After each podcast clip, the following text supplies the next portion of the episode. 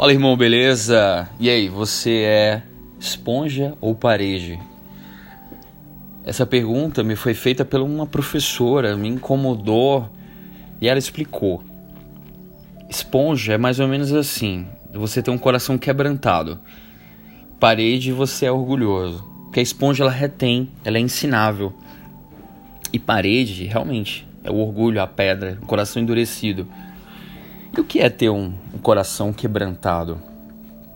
Salmos 51, 17. Os, cora... o sacrifício que agradam a Deus são um espírito quebrantado, um coração quebrantado e contrito.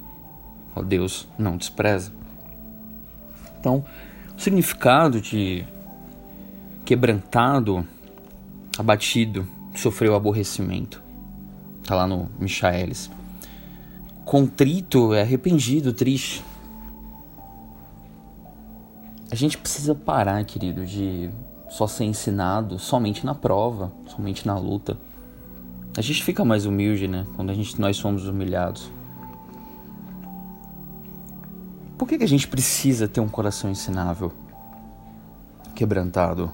Duas coisas. Primeiro, se você não tem um coração ensinável, você pode ter um coração orgulhoso. Coração ensinável, esponja, orgulhoso, parede. O Senhor detesta os orgulhosos de coração. Em Provérbios 16, 5 fala isso. Sabe por quê? Imagina, longe de eu querer entender a magnitude de Deus, o conhecimento de Deus, mas o Espírito comunica que Lúcifer, ele estava cheio dele mesmo. Ele queria glória para ele. Ele não se submeteu, não foi submisso a Deus. Ele confiou em si mesmo. Por isso que Deus ele detesta quem confia em si mesmo e não depende do Senhor. Por isso quando você fala que, não, eu não preciso ir para a igreja, online eu consigo. Querido, precisamos congregar. Em Hebreus fala isso. Precisamos nos submeter à comunhão do corpo de Cristo. Você precisa ter um coração quebrantado. Segundo, porque realmente você não agrada a Deus dessa forma. Sacrifícios que agradam a Deus são um espírito quebrantado um coração quebrantado. Eu já vi pastor falando, pastor entre aspas, ah, mas você não consegue agradar a Deus porque todos pecaram e carecem. Querido, vamos para a palavra realmente nós pecamos, nós temos uma natureza pecaminosa, mas se nos esforçarmos, podemos sim nos tornarmos irrepreensíveis e sinceros na sua presença, conforme está em Filipenses capítulo 2, versículo 15. É com a morte de Jesus, é vivendo uma vida em santidade. É possível agradar a Deus. E onde que você busca esse coração quebrantado? Ó, eu vou te dizer aonde que a gente não busca, onde não, não tá. Nas discussões, nos debates, nas polêmicas.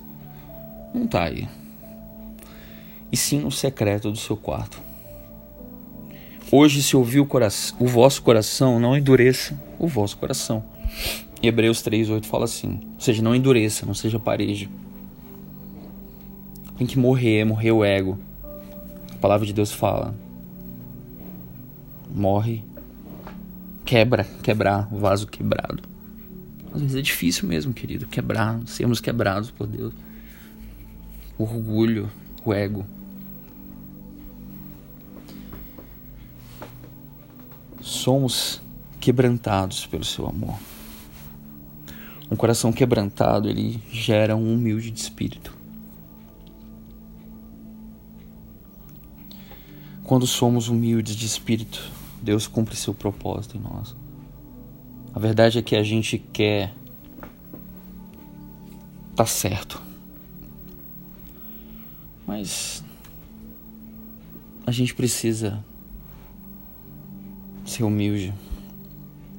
Precisa ser ensinável. Somente dessa forma nós teremos o reino de Deus, conforme está lá em Mateus 5. Felizes os humildes de espírito, porque deles é o reino dos céus. Se humilhe diante da presença de Deus. Deus ele vai te orientar, te guiar.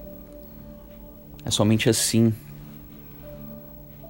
que você chega a ver a glória de Deus na sua vida. Você cumpre o, seu, o propósito de Deus. O que Ele tem para você, você vai escutar. Espírito vai guiar toda a verdade. Se ouvir o vosso coração, não endureça. Eis que eu estou à porta e bato.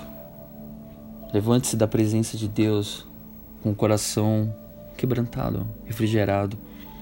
Não há coisa melhor, querido, do que viver os propósitos de Deus em nossa vida.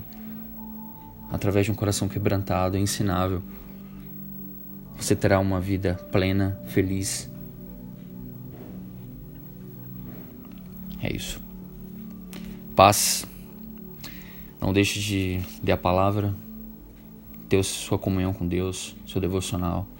Ser guiado pelo Espírito, seja cheio do Espírito constantemente.